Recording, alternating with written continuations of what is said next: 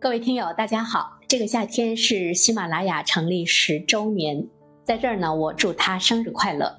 喜马拉雅已经有十年的时间了，想一想我自己在这个平台上上传节目，应该有六年之久了。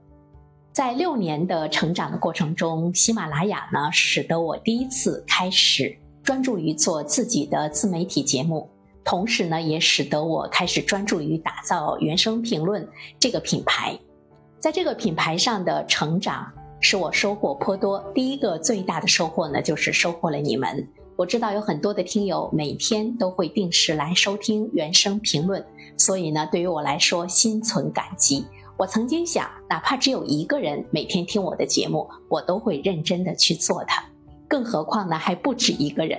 在这个平台上呢，我结识了很多来自于全国各地的听友，甚至于世界各地的听友。比如说呢，有来自于美国的、欧洲的，还有日本的这些华人朋友们，他们竟然也可以呢听到我的节目，这对于我来说呢是有着一丝的欣喜。以前呢，我的声音只有我所在的这个城市的听友呢才可以听到，但是自从在喜马拉雅这个平台上上传了我的节目之后呢，我和更多的听友有了更加广泛而深入的链接和交流。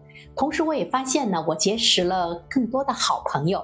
尽管我们未曾谋面，但是我们几乎每天可能都会互相点赞，都会呢看到彼此的成长，并且呢彼此鼓掌。这对于我个人来说呢，也是一份非常好的精神的滋养。第二个收获呢，就是我在这个平台上也见识了更多的。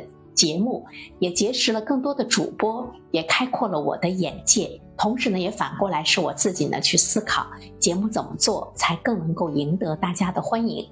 第三个收获呢，就是我在这个平台上和平台一起在不断的思索去创新呢我的节目形式，希望能够呢收获更多的听友，也收获呢更多的点击量。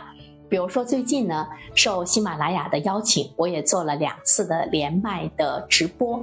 我发现呢，呃，在这个连麦的直播中，我可以和听友，也可以和呢其他的主播进行连麦，来交流更多的一些思想和对问题的看法。而且我突然之间发现呢，似乎还是在这里能够呢碰到更多的知音。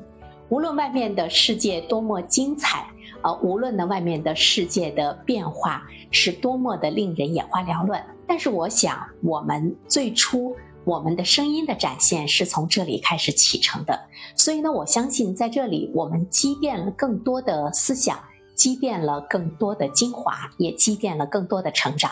所以呢，我期待着在未来的十年，我的听友，我还有呢喜马拉雅这个平台能够成长的更好。我们每一个相伴的日子都是令我感到十分温暖的。我在喜马拉雅平台上解读了一本书，叫《终身成长》。